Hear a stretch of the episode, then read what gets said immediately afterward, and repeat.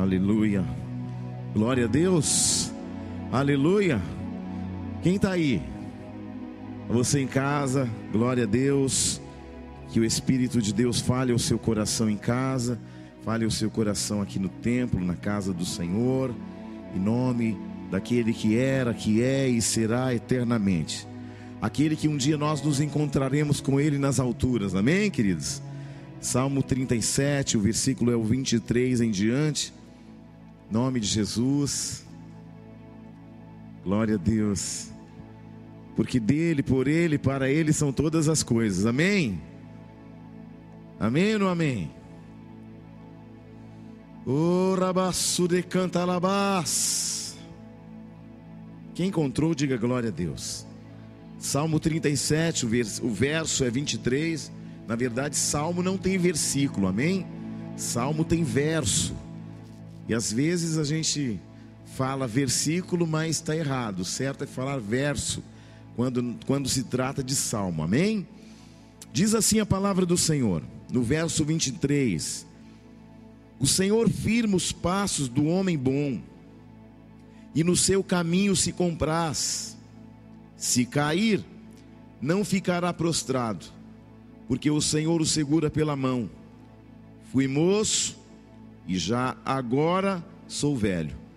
Porém, jamais vi um justo desamparado, nem a sua descendência mendigar o pão. Diga comigo: jamais vi um justo desamparado, nem a sua descendência mendigar o pão.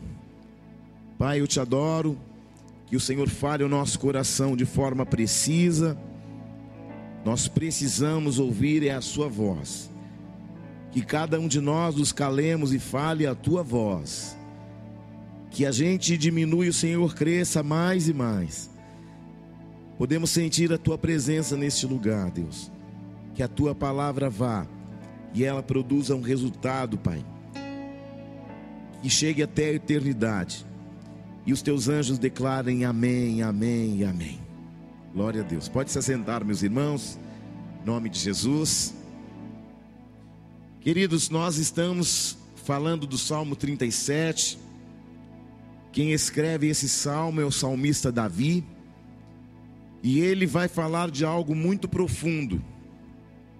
Ele fala sobre um homem bom, onde Deus se alegra no caminho do homem bom que se esse cair não ficará prostrado, porque o Senhor levantará esse homem e o segurará pela mão. E aí na sequência, ele fala de um tempo. Qual tempo? O tempo da sua juventude. E ele fala de uma observação. Já fui, ou seja, não é mais. Mas a palavra de Deus continua sendo, amém? Quando nós entendemos que os homens passam, mas que o Senhor fica para sempre, que a Sua palavra permanece até a eternidade. Aqui nós estamos vendo o salmo de um homem que vai relatar algo muito profundo. Ele vai dizer: No tempo da minha juventude, no tempo da minha velhice, eu jamais eu nunca, em hipótese alguma, vi um justo desamparado e nem a sua descendência mendigar o pão. Ele está afirmando, Diácono Robério, a fidelidade de um Deus que nunca falhou e nunca falhará. Ele fala do passado que Deus não falhou, e ele fala de um futuro que Deus continua não falhando. E é nesse Deus que nós estamos seguros. Salmo 125 fala que os que confiam no Senhor, pastor Márcio, são como o monte de Sião. E eu quero que você entenda que o monte Sião é um dos montes mais rochosos e mais inabaláveis que existem na terra. A rocha dele é tão dura que ela quase se equipara à dureza de um diamante e ela está incrustada lá em Israel. E ele vai dizer no Salmo 125: Os que confiam no Senhor são como o monte de Sião, que não se abalam. Não há vento, não há tempestade, não há maremoto, não há terremoto, nada conseguiu mover aquele monte. E ele faz um link sobre nós, sobre os que confiam nele. São como um monte de Sião que não se abalam. Ou seja, pode vir a tempestade, pode vir a adversidade, pode vir a luta, a prova, a escassez, a espada, o perigo, a altura, a profundidade, mas nada nos abalará quando nossos pés estão seguros nele. Esse homem chamado Davi é um homem que fala de coisas com propriedade. Era um jovem bastardo, criado na casa de seu pai, dos seus meio-irmãos. O Salmo 51 declara que Davi não era irmão diretamente, só indiretamente, só por parte de pai dos seus irmãos, e por isso havia entre eles uma rivalidade, não de Davi para com eles, mas deles para com Davi, porque na visão deles eles pensavam: como pode um homem, filho de outra mulher, herdar a herança de nosso pai. Mas o que eles não sabiam é que o futuro de Davi não dependia de Jessé, nem das terras, nem do gado, nem dos camelos, nem das ovelhas de Jessé. Porque enquanto todo mundo menosprezava Davi, Davi entoava cânticos de adoração e gratidão ao Senhor.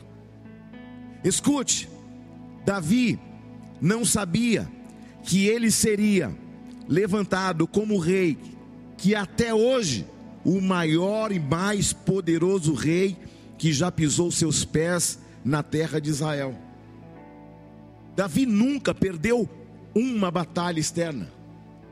Nenhum inimigo que ele se propôs em batalhas contra, ele nunca perdeu.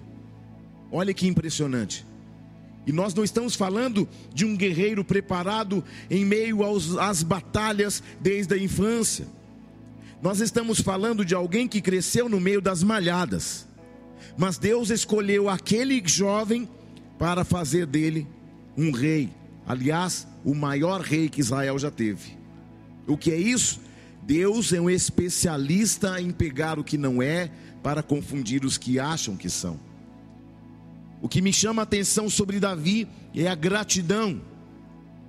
E para definir gratidão, o dicionário diz que gratidão é um ato de reconhecimento de uma pessoa por alguém que lhe prestou um benefício, um auxílio ou um favor. Então Deus foi favorável a Davi. E Davi reconheceu isso por toda a sua vida. Gratidão é um ato prestado de alguém que lhe prestou um benefício. Quando nós olhamos, por exemplo, e aí eu vou ser breve, mas em Lucas 7 não precisa abrir, fala de uma mulher pecadora que unge os pés do Senhor Jesus com um perfume caríssimo. Ainda em Lucas 17 fala de dez leprosos qual a conexão da mulher pecadora e do leproso que volta para agradecer?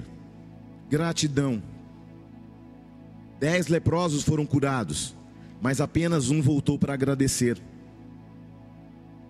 No caso da mulher pecadora de, de Lucas capítulo 7, existe algo muito bacana.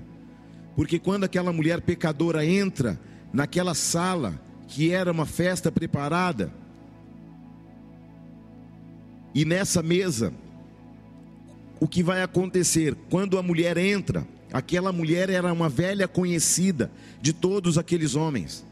Aquela mulher era uma meretriz. E então, o que eles vão pensar? Olha só, no versículo 39 de Lucas 7, ao ver isto, isso que? Que a mulher, chegando de trás de Jesus, aos pés dele, chorando, regando com lágrimas e enxugando com os próprios cabelos, beijando os pés de Jesus e ungindo com unguento.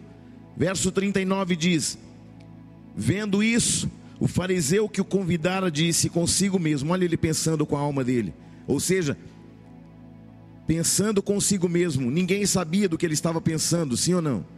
Mas, olha só, se este for a profeta, falando de Jesus, está julgando a mulher e está julgando Jesus ao mesmo tempo, diácono Erlo. Se esse for a profeta, bem saberia quem e qual é a mulher que tocou a ele, porque é pecadora.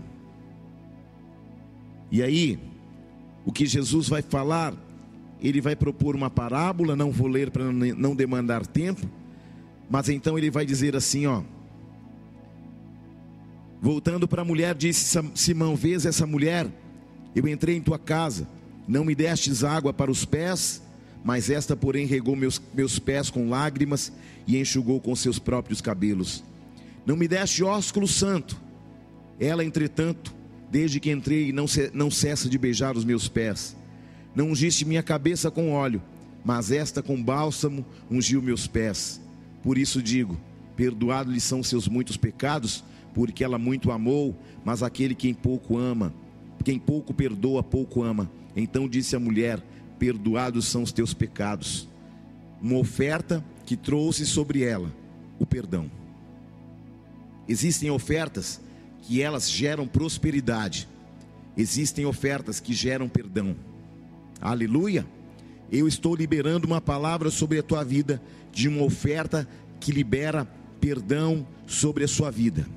Existem áreas da nossa vida que ficam retidas, porque muitas vezes o reino de Deus precisou de uma ação nossa, de fé, de colocar uma oferta alçada diante do Senhor, e nós muitas vezes retemos a multidão da nação tem retido aquilo que é de Deus. E eu quero profetizar na tua vida, a partir de hoje, uma unção de gratidão virá no teu coração de tal forma que Deus vai fazer coisas tão extraordinárias e vai reposicionar tantas pessoas, aqueles que estão aqui, aqueles que estão em casa, e você vai viver, irmãos, aqueles que tiverem o sentimento de gratidão, viverá o melhor ano de sua vida e experimentará de experiências tão profundas com Deus que essas pessoas, ao findar do ano de 2021, dirão consigo mesmas: eu não tenho explicação racional e lógica para entender tudo que Deus fez, tudo que Deus manifestou, todas as portas que Ele abriu, tudo que Ele conectou a pessoas, a situações. Eu tenho uma palavra de Deus ao teu coração. Se houver gratidão no teu coração, Deus se moverá de uma forma tão especial que você, ao olhar para você mesmo, você vai dizer: Eu não posso explicar isso. Olhe para alguém e diga: Milagre não se explica milagres se vivem. E a partir dessa noite, a tua oferta, diga para essa pessoa com fé: a tua oferta vai desencadear um processo de milagres em sua vida financeira, como você nunca viu, como você nunca experimentou até hoje na sua vida. Glória a Deus. Você está aí não? Diga eu tomo posse Diga eu tomo posse. Diga eu tomo posse. Eu tomo posse dessa palavra na minha vida. Em nome de Jesus. Vamos adorar ao Senhor. Em nome de Jesus. Glória a Deus. Recebe um envelope em sua vida aí, ó. Certamente está o Pix marcado aí para você fazer a transferência. Você que já cadastrou o seu banco no Pix é só você ir lá e você fazer a transferência, amém? Em nome de Jesus. E para você que está aqui no templo, faça a tua oferta de amor e de gratidão ao Senhor, em nome de Jesus.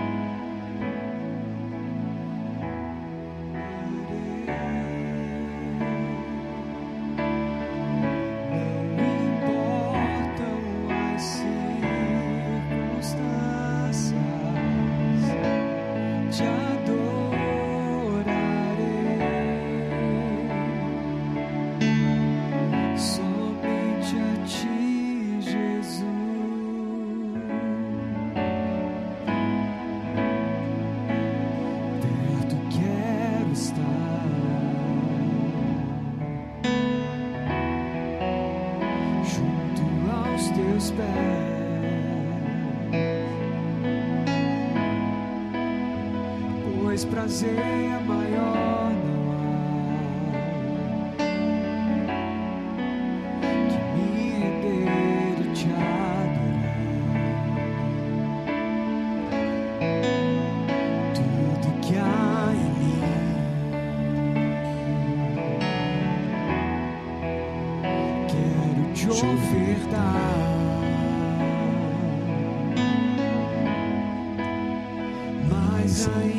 ainda é pouco eu sei. Aleluia. Se comparado ao que ganhei, Ora, basúlia, lavas. não sou apenas servo, teu amigo me tornei. Estendo tua mão, querido. Pai de amor, eu quero abençoar, Pai, essas ofertas e declarar uma unção de multiplicação. A tua palavra diz que o Senhor dá pão ao que come e semente ao que semeia. Eu declaro, Pai, que não faltarão boas sementes nas mãos do teu povo. E aqueles, Pai, que estão ofertando em casa, aqueles que estão programando, Pai, e agendando para ofertar na tua casa e também devolver aquilo que é teu, como os dízimos e ofertas, eu quero abençoar abundantemente o teu povo, que não falte coisa grande nem pequena, em nome de Jesus. Amém. Glória a Deus. Amém.